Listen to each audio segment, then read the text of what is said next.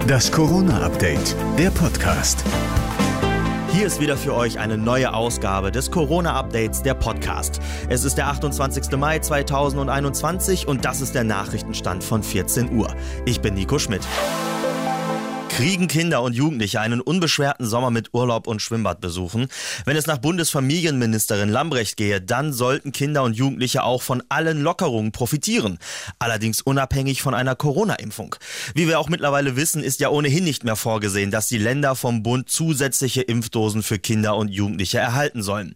Also macht sich Skepsis breit. So zum Beispiel beim Deutschen Lehrerverband. Der Vorsitzende Meidinger zweifelt beim Redaktionsnetzwerk Deutschland, ob die neuesten Beschlüsse positiv positive Auswirkungen auf den Schulbetrieb im nächsten Schuljahr hätten.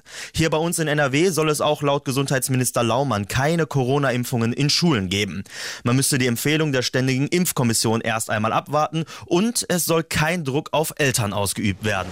Da ab dem 31. Mai in NRW wieder Präsenzunterricht bei einer Inzidenz von unter 100 gilt, könnte man ja nochmal überlegen, ob man die Klassenräume bis dahin optimieren mag. Wie wäre es denn mit Unterricht im Festzelt? Im niederbayerischen Deggendorf haben zwei Schulen ihre Klassen dahin geschickt, wo sonst eigentlich die Maßkrüge fliegen.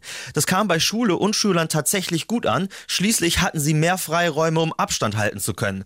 Ob allerdings auf der Schulbank getanzt wurde, wissen wir nicht. Erst gefälschte Impfpässe Presse jetzt Schummeleien in Schnelltestzentren. Offenbar wird deren Arbeit nur selten kontrolliert. Denn nach Medienberichten vom Norddeutschen und Westdeutschen Rundfunk und der Süddeutschen Zeitung müssen die Schnelltestzentren nur mitteilen, wie viele Personen sie getestet haben. Dann kann ohne jeden Beleg abgerechnet werden. 18 Euro können pro Test in Rechnung gestellt werden. Die Journalisten haben mehrere Testzentren in Nordrhein-Westfalen überprüft und Besucherdaten mit der Datenbank des Landes abgeglichen. Demnach wurden deutlich mehr mehr Menschen gemeldet als getestet. Das war das Corona-Update, der Podcast für den 28. Mai.